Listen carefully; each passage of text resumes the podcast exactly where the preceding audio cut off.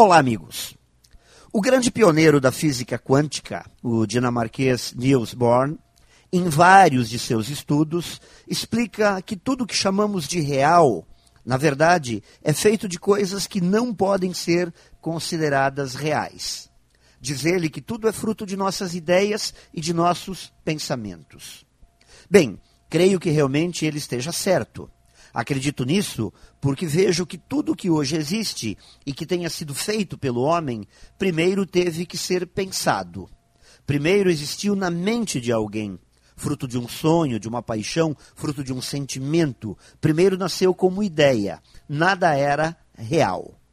Esse entendimento é libertador, pois a partir dele compreendemos que somos donos de tudo o que queremos fazer podemos pensar, podemos sonhar, podemos deixar voar livremente nossas ideias. Isso é simplesmente fantástico.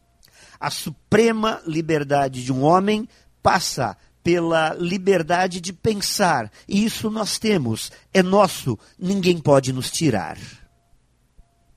Pense nisso e saiba mais em profjair.com.br.